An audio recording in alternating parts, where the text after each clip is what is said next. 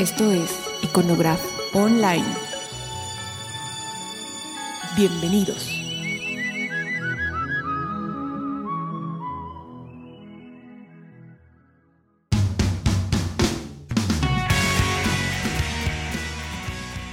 Hola, ¿qué tal? Buenas tardes. Estamos aquí en Iconograph. Estamos haciendo.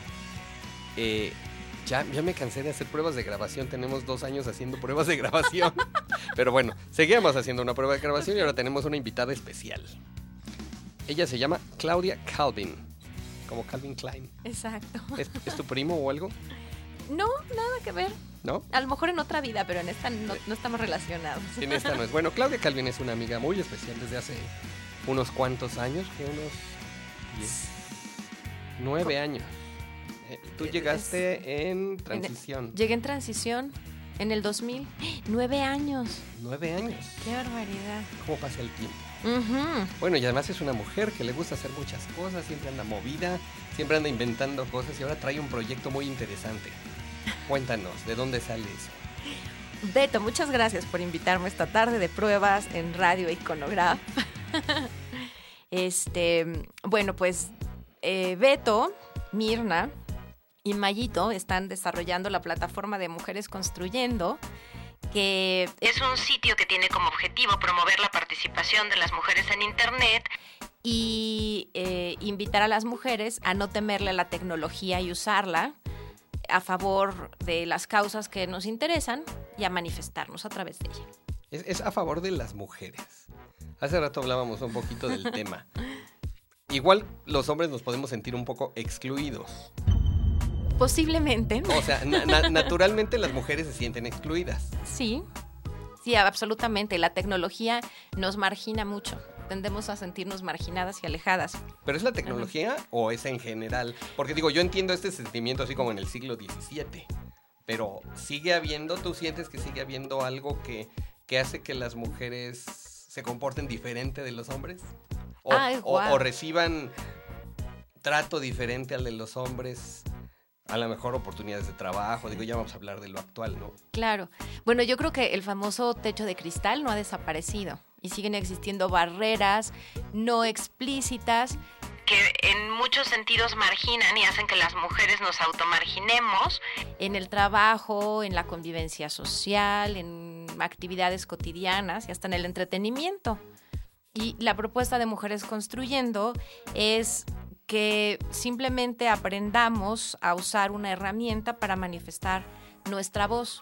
Y sí puede sonar excluyente, pero el proyecto en sí tiene un- una parte muy eh, incluyente. En el blog de Mujeres Construyendo hay una sección que se llama Desde la otra mirada que lo que quiere hacer o el objetivo es invitar a los hombres hablar de los temas, a ayudarnos a entender los temas que les interesan y a dialogar con nosotras de los temas que nos interesan desde la otra óptica. O sea, en, el proyecto entonces, este, Mujeres Construyendo, hay un espacio para los hombres. Exactamente, en el blog. Ajá, en el no blog. en el sitio. No en, no en el sitio, pero podríamos considerar con el paso del tiempo que a lo mejor es necesario, no, no estamos peleadas. Ajá. Las mujeres construimos junto a los hombres, no en contra de ni Ah, aparte e- esa de. parte es muy importante, sí, porque, porque ya ves, tú sabes de los movimientos feministas, de- como de los años 20, ¿no? Exacto. En los Estados Unidos y luego pues los heredamos por acá. O sea, sí eran muy excluyentes, en realidad, si, era, si eran así, nosotras podemos solas. Claro, yo creo que la primera parte del movimiento feminista necesitó autoafirmarse a partir de la exclusión. Y han habido distintas generaciones y oleadas del feminismo. Estamos en una etapa en la que ya no necesitamos defender que somos mujeres, simplemente sabemos que somos. Tampoco queremos competir con los hombres ni demostrar que somos más fuertes o más inteligentes. Simplemente tenemos capacidades y fortalezas y debilidades. Estamos en un momento de autoafirmación de lo que queremos, no de nuestra esencia y existencia como mujeres. A mí siempre me ha pasado, yo siempre he considerado a las mujeres mucho más inteligentes que los hombres, o sea, son, son como más acertadas ¿Por qué? generalmente. ¿Qué te, por qué, qué te hace pensar eso? ¿O qué Por las mujeres que conozco. Nada más, es una cuestión de experiencia personal. Ok. Entonces, este, digo, y sabemos que hay muchas mujeres muy importantes en el arte, en la cultura, en la política, en la tecnología incluso. Todo eso se va a reflejar en el proyecto. Eh, pues justamente esa es la idea, que todas las mujeres encuentren un espacio común que es una plataforma en la que cada quien puede hablar de todas las cosas que le apasionan, que va desde la lucha por los derechos de los animales y el medio ambiente hasta la búsqueda de una mejor situación financiera, pasando por proyectos de desarrollo, por la política. El chiste es tener un espacio común que nos permite entender que habemos multiplicidad de intereses, apoyándonos, conociéndonos y reconociendo lo que hacemos, con capacidad de interlocución este, y de autodescubrimiento. No sé en qué va a parar, yo creo que vamos a descubrir muchas cosas de todas en el proceso a través de esta plataforma. Sí, claro, ah, es, es, es, eh, entiendo, es, es, es, un, es un lugar donde convivir, donde convivir, donde intercambiar ideas, donde, donde entender a las demás mujeres, que igual a veces las mujeres no se entienden mucho unas a otras Claro. y pueden ser las mejores amigas, pero siguen sin entenderse. Eso es algo que a veces a los hombres no nos, como que no nos cae, no, no nos cae el 20 sobre eso. Yo creo que la comprensión no tiene que ver necesariamente con, con el sexo de una persona, porque a veces yo no entiendo a muchos hombres, tampoco entiendo a muchas mujeres. Y yo creo que tiene que ver más con la estructura y la forma de ser de una persona que con el sexo que tiene, ¿no? ¿Te parece? Además, yo creo que existen particularidades, ¿no? De los hombres y de las mujeres. Pero hay personas que no entiendo, independientemente de que sean hombres o mujeres. Claro, Simplemente sí. no las entiendo. Se entiende. Y hay personas con las que me identifico muy bien, que pueden ser hombres o mujeres. Sí, claro, claro. No, te, te digo ya, ya viéndolos desde el lado del varón, ¿no? Que, que de repente sí hay, ya hay, i- incluso por ahí hay un- algún refrán o algo así que dice, a las mujeres no hay que entenderlas, hay que quererlas. Yo creo que eso se aplicaría para las personas en general. Yo creo que hay que empezar por querernos y después tratar de entender las diferencias y las particularidades. ¿Qué, qué otras cosas va a incluir este, este proyecto que traes? Bueno, este proyecto eh, va a incluir, bueno, espacios para esta multiplicidad de intereses de la que hablamos. Va a tener un podcast en el que aparecerán entrevistas a hombres y mujeres que toquen temas que pues, puedan ser de coyuntura o relevantes por distintas razones. Eh, va a tener un espacio de intercambio de opiniones, comentarios. Y bueno, hay por ahí algunas otras cosas que podemos ir sumando, pero no hay que este, adelantar todas las sorpresas. Qué bueno, eso, eso es, eso es bonito. Entonces la dirección va a ser, www.mujeresconstruyendo.com. y ahí la gente se va a poder inscribir y va a poder participar. Efectivamente, la gente se va a poder Perdón, inscribir. no la gente, las mujeres. Las mujeres, en un principio. a lo mejor tendremos que hacer un- una votación para ver si incluimos una sección eh, más específica en la plataforma, no solo en el blog. Habrá que ponerlo a consenso. hay, hay- hay- hay otros proyectos que traes, bueno, ya traes tus dos blogs, que, que en, en verdad me sorprendió cuando vi que simplemente lo da de alta en Facebook, su blog, y al día siguiente ya había treinta y tantas personas inscritas. Llama la atención los temas que escribes, o sea, llama la, la atención lo que escribes. ¿Por, por ¿De qué, qué te escribes parece? en tu blog? Pues tengo un blog que se llama Conversaciones de Café, en donde hablo, como dice el blog, de todo, de nada, con sentido y sin sentido, como en una charla de café, en donde uno puede hablar de temas trascendentales para resolver el mundo y en donde uno puede reírse tres horas sin sentido alguno, por un chiste. Este, hablo de libros, de cosas que están ocurriendo en el mundo, de cosas que me molestan, como, bueno, eh, te- tengo una campaña fuerte de defensa de los animales. Me molesta el abuso contra los animales, escribo mucho de eso. Promuevo campañas que hacen organismos internacionales a favor de la defensa de, de ballenas, focas, mm, este, en fin, perros, gatos. Eh, y en el blog de Mujeres Construyendo hablo de temas en general que pueden ser de interés para las mujeres. Con- confieso que tiene un cierto enfoque eh, político. De repente me han comentado mis amigos bloggers que se me pasa la mano de política. Yo diría que Es parte de la formación. yo diría que es parte de la deformación y de las pasiones. Este, pero bueno, en general de temas de historia de las mujeres, de hechos eh, cotidianos que puedan impactar y que resulten de interés, eh, en fin, eh, co- como de esta diversidad de temas. O sea, mujeres importantes en la historia he visto. Pero yo creo que, que algo que quiero rescatar y que qué bueno que me haces la pregunta, Beto, es que para mí no hay mujeres importantes. Desde el anonimato se ha construido la historia. Y mi propuesta es poner juntas justamente a las mujeres importantes y a las anónimas, porque todas construyen desde sus trincheras. Y la idea es que se puedan comunicar y saber que están juntas, independientemente de que una sea muy conocida y la otra no. Pero las dos hacen y construyen de manera cotidiana. Ah, eso está muy bonito. Esa es una bonita idea. A ver, bueno, y vamos a hablar un poquito de ti. Ok. ¿De dónde sale Claudia Calvin? ¿Cuáles son sus antecedentes? Qué barbaridad. Este, aquí me falta un diván para sentarme. No, digo, al final sé que eres doctora. Sí, soy, soy matasanos en realidad. Este, doctora en ciencias sociales con especialización en ciencia política. Ese es el título largo. Pero ¿de dónde salgo? Este, es, eh, es una pregunta compleja. De una familia en la que predominan las mujeres, Por casualidad. por casualidad, eh, en donde desde niña, por alguna razón, me fomentaron mucho leer y crecí con una enorme pasión por los libros. Este, yo pensé que iba a ser bibliotecaria. Cuando era niña, mi sueño era, mi sueño era eh, administrar una biblioteca. Esa es una bonita pasión. Esta es una linda pasión, me moriré supongo que entre libros. Eh, y bueno, me gustaron siempre el arte, mi otra gran pasión fue la danza y fue mi vocación frustrada porque me lastimé la espalda y no pude seguir bailando.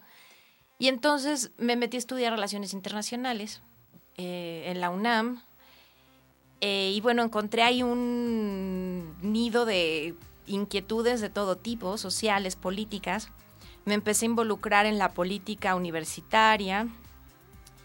Eh, después me fui a estudiar una maestría, seguí escribiendo. Es- mis primeros artículos los escribí creo que en el Excelsior, en una sección que se llamaba Juventud y Crisis. Y bueno, prácticamente soy como una mezcla de todos estos intereses y cosas que pasaron en México, ¿no? Mi, la- digamos, mi aprendizaje político en México fue en el 88, cuando llegó Salinas. Y bueno, pues qué mejor momento para aprender y entender o, o tratar de entender lo que pasaba en México, ¿no? La crisis del 88. Elecciones complicadas. Elecciones complicadas, el CEU en la universidad, el Consejo Estudiantil Universitario. Este, y bueno, pues así fui trabajando en el sector público, nunca dejé de dar clases, de leer, de involucrarme en muchas cosas a la vez. Y bueno, así llegué hoy.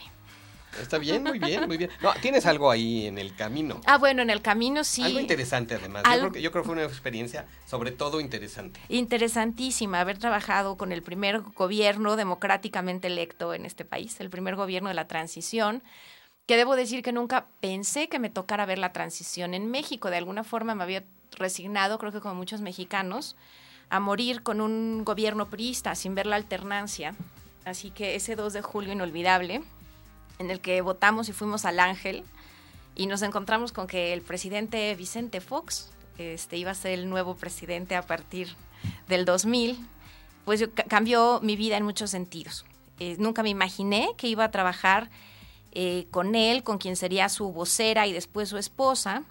Y bueno, me involucré pues con el trabajo este, de la presidencia, Te tocó, te tocó viajar muchísimo, conociste muchos, sobre todo, más que la experiencia de viajar, porque a final de cuentas es un viaje diferente el que haces cuando vas a trabajar. Conociste a muchas personas seguramente muy interesantes en, Wow, sí. en estas giras que, que hacías. Sí, a partir del 2000, que fue uno, cuando se casaron, y que la esposa del presidente, la señora Marta Sagún de Fox, decidió organizar, eh, bueno, pues, organizar las actividades protocolarias y que le correspondían a la esposa de cualquier presidente, me invitó a seguir trabajando con ella. Estaba yo antes en el área de comunicación. eh, y bueno, en la oficina del presidente se, se estructuró una oficina de apoyo para las actividades de protocolo de la, de la esposa del presidente y yo me encargué del área internacional. Y en este, en, en este gran viaje del que tú hablas me tocó no solo conocer personas interesantes, sino conocer la historia de muchas mujeres también en el mundo, que son las esposas de los presidentes y jefes de Estado, que es una historia olvidada, ¿no? Como que siempre se visualiza lo que hacen los presidentes y estas señoras quedan en el anonimato y su historia es la historia de muchas mujeres, con la particularidad de que son las esposas, pero hacen muchas, desarrollan muchas actividades, apoyan muchas causas, tienen un, en fin, un sinfín de cosas que responder, atender, apoyar, además del protocolo interminable que acompaña sus vidas desde que están con ellas hasta que salen, ¿no? De las eh, respectivas casas este, oficiales. En el caso de México, pues Los Pinos, ¿no? Sí, eh, hay, hay por ahí un libro de Sara Sefcovic, ¿no? no sé cómo se dice por Sefcovic. Ajá, que, es la suerte de la consorte. Exactamente. debe, haber sido un poco también un aprendizaje, ¿no? Eh, claro que sí, fue un gran aprendizaje porque, bueno, pues cada, cada persona tiene una caracterología específica y una psicología particular y cada una vive el acompañar el poder y ser acompañadas por de muy distinta forma, ¿no? Claro, aquí tuvimos una muy activa primera dama. Efectivamente, muy activa, eh, pero desde antes de ser primera dama, ¿no? sí, claro, ella, ella nació así. sí, claro, yo creo que era niña hiperactiva. Yo creo que era niña hiperactiva y bueno, genio y figura dicen por ahí, ¿no? Entonces, bueno, ya, ya estamos en la actualidad, estás empezando con este proyecto que está muy interesante. ¿Qué sigue? ¿Qué sigue? Bueno, por lo pronto consolidar este proyecto. Creo que eh, estos meses van a ser de lanzamiento, sumar gente, este, en fin, ver de qué forma se le puede dar permanencia y ampliarlo para que quien quiera este, se pueda seguir sumando. Eh, y bueno, existen posibilidades, como decía, de las que iremos hablando. Eh, en el terreno personal, bueno, pues siguen también proyectos. No pienso dejar la academia, me gusta muchísimo. Este, ¿Das clases? Doy clases. E, este semestre no estoy dando clases en la universidad, pero a partir del siguiente me voy a reincorporar. Y tengo por ahí un par de proyectillos de los que quisiera hablar después, ya que estén más aterrizados para seguir eh, dando clases en otras universidades, pero ya con temas mucho más específicos, no de carreras, sino especialidades. Y bueno, pues, ¿qué sigue? seguir haciendo cosas a favor de, México, de las mujeres y de la gente que necesita este, hacer cosas y a las que se puede apoyar. Muy bien, muy bien. Muchísimas gracias. gracias, Beto, por la invitación. Tenemos aquí a la doctora Claudia Calvin Venero. Es mujeresconstruyendo.com. Exacto. Ahí los esperamos y las esperamos. Gracias. Gracias, Beto.